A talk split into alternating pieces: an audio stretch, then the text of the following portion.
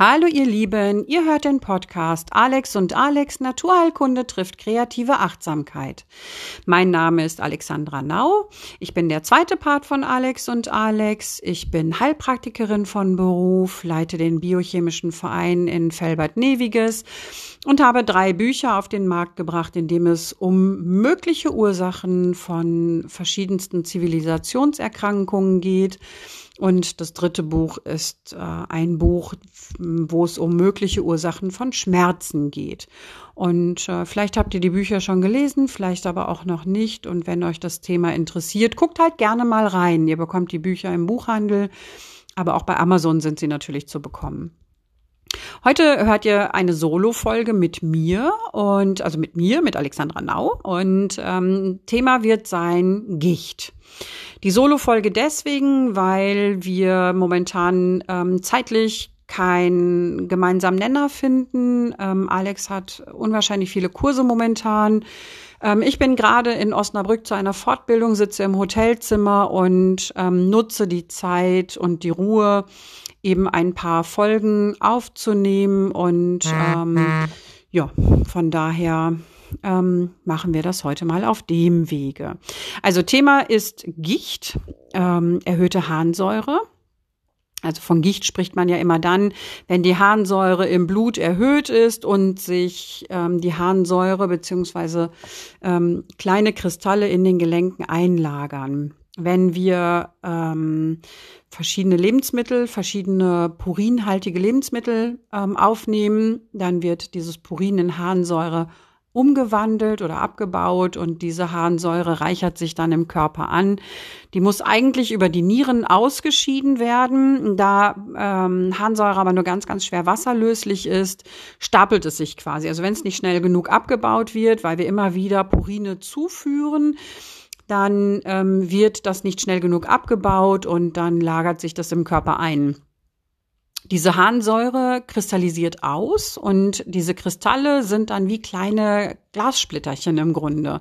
Also Kristalle, denke ich mal, hat ja jeder schon mal irgendwie gesehen. Und diese Kristalle sind halt spitz und die bohren sich dann, ich hätte fast Popeln gesagt, die bohren sich dann in die Haut, in das Gewebe und dann ähm, entsteht dort eine Entzündung. Das Immunsystem wird dort aktiv, weil es das natürlich beseitigen möchte. Und dann ähm, ja, wird da eben auch teilweise gesundes Gewebe mit abgebaut. Ähm, genau, Harnsäure entsteht also als Abbauprodukt aus Purinen, welche wir eben aus der Nahrung aufnehmen. Ja, aus welcher Nahrung? Das sind äh, in erster Linie ist das Fleisch zum Beispiel. Ähm, Fleisch ist, äh, ist purinhaltig und ähm, Hülsenfrüchte sind purinhaltig, also Linsen, Erbsen, ähm, Bohnen. Beim Fleisch eben auch die Innereien, auch Wurst zählt zum Fleisch. Ähm, auch verschiedene Fischsorten können den Harnsäuregehalt ähm, deutlich erhöhen. Ähm, zuckerhaltige Lebensmittel, also stark industriell versetzte mit Industriezucker ähm, versetzte Lebensmittel ähm, können das äh, auslösen, aber auch Medikamente zum Beispiel können Harnsäure ähm, erhöhen. Das heißt Medikamente wie Chemotherapeutika beispielsweise, weil Chemotherapeutika eben einen erhöhten Zellzerfall provozieren und ähm, diese Zellen bilden dann eben Harnsäure aus oder werden dann eben zur Harnsäure abgebaut. Aber auch Schmerzmedikamente beispielsweise, Medikamente, die die Nierenfunktion beeinträchtigen, können eben die Harnsäurewerte deutlich erhöhen. Ähm, meistens spielt sich das ähm, am Großzehengrundgelenk ab. Da äh, ist so am meisten eben äh, entzündliche Veränderungen dann ähm, aus der Harnsäure heraus. Und der, das Großzehengrundgelenk, äh, das wird dick und rot und entzündet sich und schmerzt halt auch unwahrscheinlich. Ähm, man mag dann auf dem Fuß auch gar nicht mehr so richtig laufen, kann den Schuh nicht richtig anziehen und ähm, ja, das ist dann wirklich super, super unangenehm. Aber natürlich können auch andere Gelenke betroffen sein. Wie gesagt, am Großzehengrundgelenk ist es eigentlich äh, am meisten zu finden. Es ist das Gelenk, was am meisten betroffen ist dann davon. Ähm, die Purine, habe ich ja schon gesagt, die wir aus der Nahrung aufnehmen, werden zu Harnsäure abgebaut, müssen über die Nieren ausgeschieden werden. Das heißt, auch die Nieren können tatsächlich einen Schaden nehmen ähm, aufgrund erhöhter Harnsäurewerte. Wenn äh, die Trinkmenge relativ niedrig ist, also man wirklich nicht schafft, mehr als einen halben Liter am Tag zu trinken, auch dann kann sich die Harnsäure im Körper anreichern. Die wird halt nicht über die Nieren dann ausgeschieden und ähm, ja, wie gesagt, lagert sich dann auch ebenfalls im Körper sehr stark an und ähm, führt dann ebenfalls zu Entzündungen, macht aber eben auch die Nieren im Laufe der Zeit kaputt. Äh, die Nahrung sollte oder die Ernährung sollte dementsprechend dann auch umgestellt werden. Und ähm, also man sollte dann mal vielleicht so sein, seine Ernährung einmal durchgehen und überlegen, was esse ich so den ganzen Tag? Wie viel Fleisch zum Beispiel esse ich jeden Tag? Ähm, esse ich jeden Tag Wurst? Und wie hoch ist meine Trinkmenge täglich? Oder nehme ich bestimmte Medikamente ein, ähm, die meine Nierenfunktion beeinträchtigen können und die dann die Harnsäure, den Harnsäurespiegel erhöhen können? Ähm, es gibt auch äh, genetische Störungen, wo die Harnsäure stark erhöht ist. Da wird man über die Nahrung wahrscheinlich nicht ganz so viel reißen können. Aber ein Versuch ist es allemal wert, ähm, zu gucken, ob man in der Ernährung nicht irgendetwas verändern kann. Ähm, also wie gesagt, der tägliche Fleischkonsum ist sicherlich ähm, ein äh, großes Problem, aber eben auch ähm, Alkoholkonsum zum Beispiel fördert die Harnsäurebildung. Ähm, Fastenkuren können ebenfalls die Harnsäure erhöhen und ähm, Stress zum Beispiel, körperliche Anstrengung können die Harnsäure erhöhen. Hier sollte man halt wirklich gucken, ob man irgendwo ein Häkchen an die Liste machen kann, was äh, für die erhöhte Harnsäure ähm, ursächlich sein könnte einfach nur ein Medikament einnehmen, welches die Harnsäure bindet, macht meiner Meinung nach nicht so ganz so viel Sinn. Besser ist es natürlich immer, man schaut nach der Ursache und ähm, senkt darüber dann eben äh, die Harnsäure. Und ähm, wenn mein Stoffwechsel zum Beispiel nicht gut funktioniert, also mein, mein Stoffwechsel sehr, sehr langsam ist, zum Beispiel wie bei einer Schilddrüsenstörung, auch dann kann daraus eben Gicht entstehen. Und ähm, also muss ich halt gucken, Ernährung oder ist es mein Stoffwechsel, der mir einen Strich durch die Rechnung macht oder trinke ich zu wenig oder nehme ich irgendwelche Medikamente ein, die das Ganze verursachen. Und ähm, dann kann ich das vielleicht über den Weg eher angehen.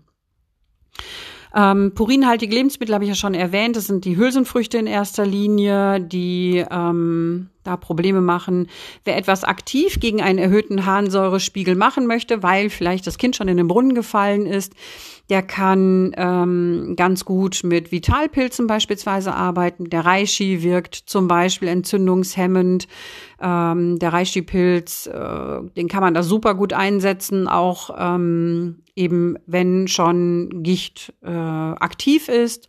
Und ähm, da wäre, eignet sich der Pilz sehr, sehr gut. Schüsslersalze eignen sich aber ebenfalls sehr gut. Es gibt die ähm, Schüsslersalze, die eben entzündungshemmend wirken, wie Schüsslersalz Nummer drei und Nummer vier, ähm, die so in den ersten beiden Entzündungsstadien, wenn sich die Gicht anbahnt, einzusetzen sind.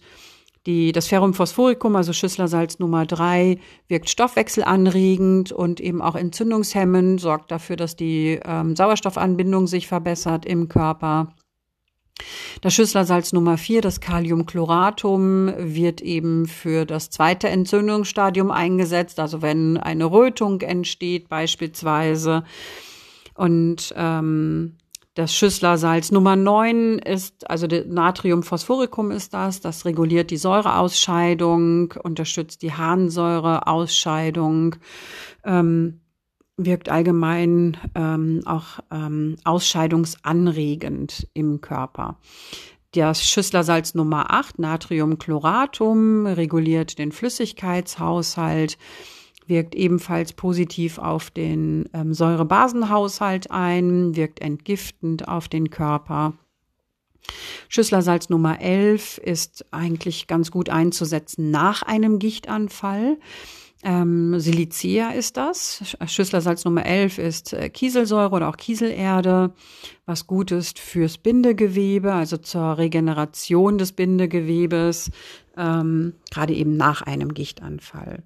Auch die Nummer 12 äh, der Schüsslersalze, das Calciumsulfuricum, unterstützt die Ausscheidungsfunktion, also die Ausscheidungsorgane und ähm, hat da ebenfalls einen sehr positiven Effekt. Die Nummer 23, das ist ein äh, Ergänzungssalz, Natriumbicarbonicum also Bicarbonat, ein ähm, Salz, was auch gegen ganz allgemein gegen Übersäuerung wirkt und ähm, wer tendenziell so das Gefühl hat, dass er übersäuert ist, der kann auch ruhig mal eine Kur eben mit den Schüsslersalzen 8, 9 und Nummer 23 machen. Einfach mal über einen Zeitraum von ähm, drei Monaten diese Schüsslersalze einnehmen und den Körper so eben aktiv entsäuern. Neben den Schüsslersalzen kann man aber auch ganz gut mit Heilerde zum Beispiel arbeiten. Also man kann Heilerde-Wickel machen ähm, an dem entzündeten Gelenk. Die Heilerde gibt es mittlerweile in ganz, ganz vielen verschiedenen Variationen. Man kann sie in der Kapselform einnehmen, um so von innen heraus ähm, das Ganze zu binden. Man kann ähm, Schüssler, ach Quatsch, Schüsslersalze. Man kann ähm, Heilerde in Pulverform kaufen und die dann eben mit Wasser an anmischen und dann eben wie eine Matsche mm, oder Maske quasi auf den Bereich aufsetzen und dann äh, oder auf, aufstreichen, aufgeben und dann umwickeln, damit das Ganze da bleibt, äh, wo es ähm, wirken soll und dann einfach mal äh, so halbe Stunde, Stunde einwirken lassen. Man kann Heilerde aber auch schon als fertige Paste aus der Tube kaufen, geht genauso.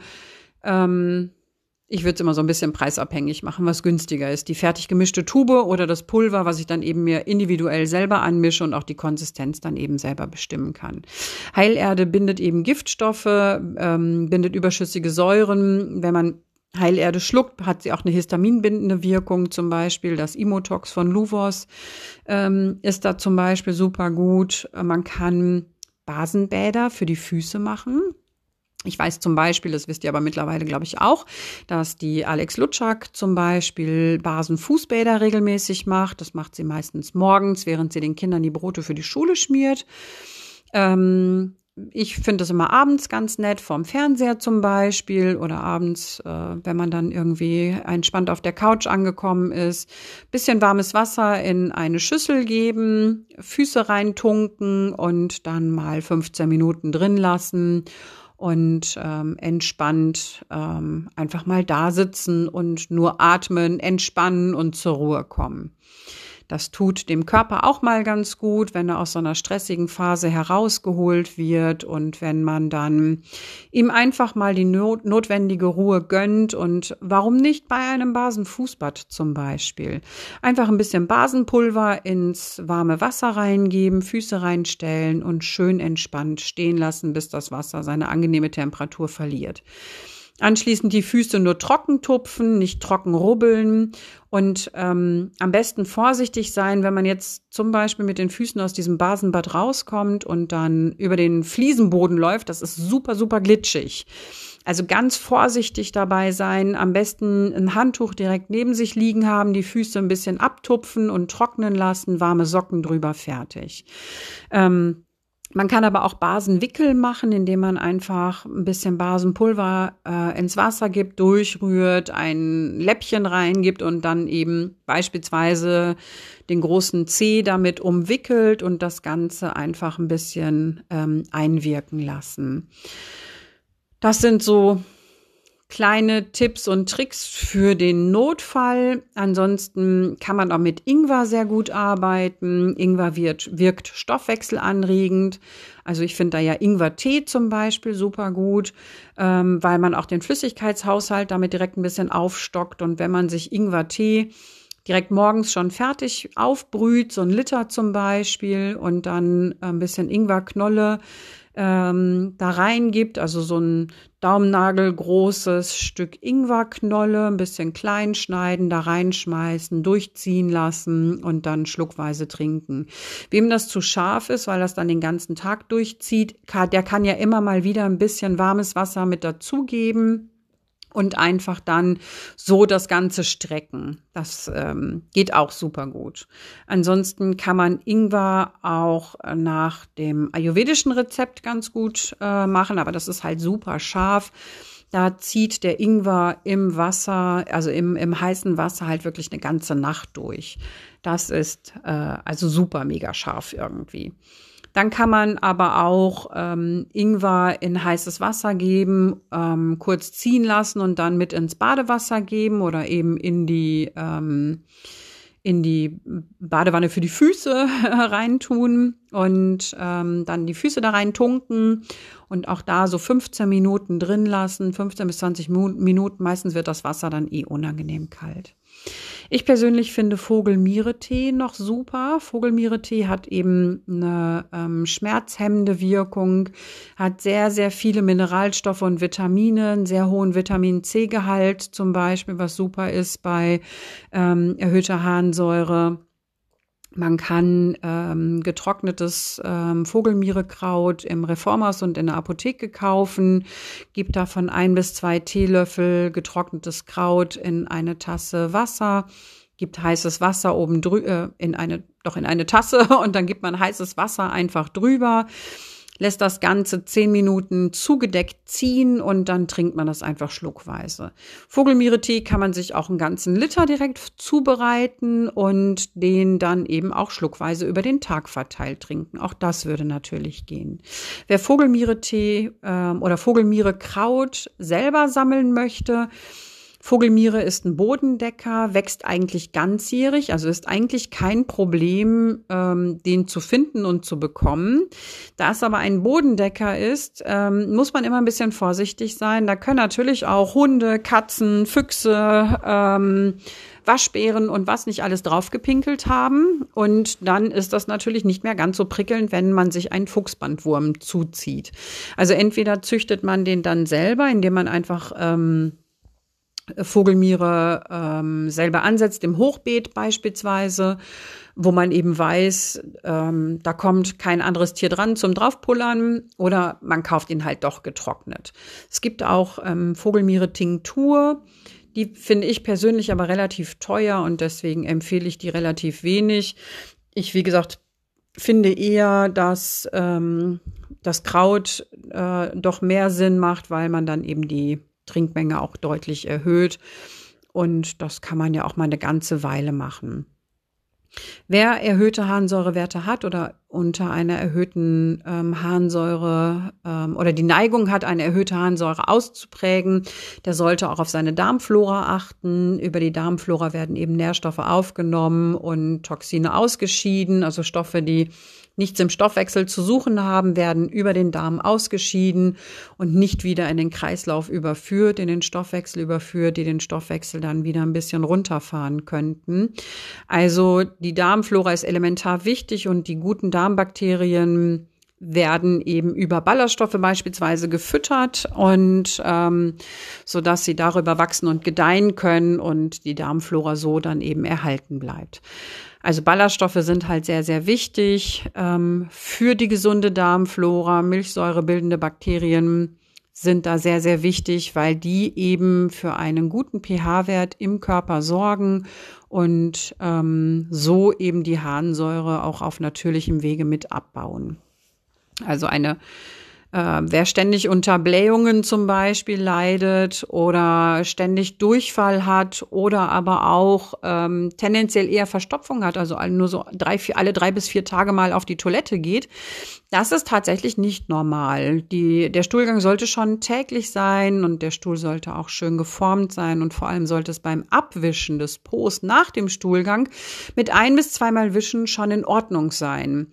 Ähm, es sollte halt kein schmierender Stuhl sein. Und äh, wer, wenn der Stuhl sehr stark schmiert, dann spricht das definitiv dafür, dass da irgendwas im, im Ungleichgewicht ist bei den Bakterien und irgendein Problem da ist. Welches Problem das ist, das sollte man dann tatsächlich mit einem Therapeuten seiner Wahl versuchen rauszukriegen, weil da gibt es mehrere Ursachen, die dafür in Frage kommen können. Aber wenn der Darm nicht funktioniert, nicht richtig funktioniert, dann kann eben auch der Harnsäurewert sich erhöhen und eben Gicht auslösen. Dann kann ich mich noch so gesund ernähren. Ähm, genau, ja, Medikamente können eben eine pH-Wertverschiebung auch im Darm verursachen. Ähm, das sind zum Beispiel ähm, Magensäureblocker, äh, die verändern den pH-Wert im Magen. Ähm, sie hemmen ja die Magensäure und die Säure im Magen hat ja schon ihre Berechtigung. Die soll ja für Verdauung sorgen. Ohne Säure keine Verdauung. Ohne Verdauung rutscht die Nahrung unverdaut vom Magen in den Darm und macht dann da halt Stress und Randale. Und darüber kann eben auch dann äh, Gicht entstehen. Nicht nur Gicht, sondern viele weitere Krankheiten können da entstehen, weil der Körper die Tendenz hat ähm, zu übersäuern und eben ein, eine pH-Wertverschiebung spielt dann da eine Rolle. Da können dann eben Schlafstörungen im, im weiteren Verlauf raus resultieren, chronische Schmerzen, Infektanfälligkeit, Allergieneigung, Bluthochdruck und so weiter. Also darauf achten, dass auch der Darm intakt ist und in Ordnung ist. Ja, das war's zum Thema Gicht. Ich hoffe, ihr konntet der Folge äh, folgen und ich hoffe, ihr konntet der Folge auch ein paar Informationen abgewinnen. Und ähm, ich hoffe natürlich auch, ihr schaltet beim nächsten Mal wieder ein. Ihr wisst, unsere Podcast-Folgen werden immer mittwochs veröffentlicht, mittwochs ab 8 Uhr. Wir haben mal Solo-Folgen, wir haben mal Folgen, ähm, wo wir beide wieder zusammen da sind und ähm, euch äh, von beiden Seiten Tipps geben, also aus der Achtsamkeit, aus der Kreativität euch Impulse geben, aber eben auch aus der Naturheilkunde. Die Alex hat äh, ganz, ganz tolle Folgen zwischendurch aufgenommen zum Thema Atmung, Meditation und ähm, Waldbaden beispielsweise. Hört doch da auch gerne mal rein und Natürlich gebt ihr uns, dürft ihr uns auch gerne Feedback geben, ob euch die Folgen gefallen, ob sie euch nicht gefallen, ob wir euch zu schnell reden, zu langsam reden, ob wir zu unverständlich sind. Und ähm, wir freuen uns über Tipps, was ihr gerne für Themen ähm, mal behandelt haben wollt. Ähm, sagt uns gerne, was ihr, was euch interessiert und äh, wir versuchen es dann entsprechend umzusetzen. Ob uns das immer gelingt, Weiß ich nicht, aber ich hoffe es natürlich. Also, dann würde ich doch sagen, bleibt alle schön gesund und munter. Ähm, setzt euch einfach mal in Ruhe hin, hört unsere Folgen, die sind ja wirklich relativ kurz und knackig und die kann man mal so zwischendurch hören und empfehlt uns natürlich auch gerne weiter. Verteilt es über euren WhatsApp-Status, verteilt es bei Facebook, bei Instagram. Wir würden uns wirklich super, super, super freuen. Wir geben uns total viel Mühe mit unseren Podcasts und hoffen natürlich, euch damit immer irgendwie helfen zu können. Und natürlich gilt für jede unserer Podcast-Folgen eine Podcast-Folge oder unsere Podcast-Folgen ersetzen keinen Therapeuten, Heilpraktiker oder Arztbesuch. Wenn euch irgendwo der Schuh drückt und ähm, ihr wisst nicht genau, was es ist, dann holt euch einen entsprechenden Rat und verlasst euch nicht darauf, was in einem Podcast erzählt wird. Holt euch Hilfe. Ähm, Geht zu einem Heilpraktiker eurer Wahl, geht zu einem Naturheilkundler eurer Wahl, zu einem klassischen Homöopathen eurer Wahl, zu einem Arzt eurer Wahl und lasst euch dort beraten und helfen. So, nun aber genug für heute. Ich wünsche euch eine schöne Restwoche, bleibt gesund und munter und bis bald. Tschüss.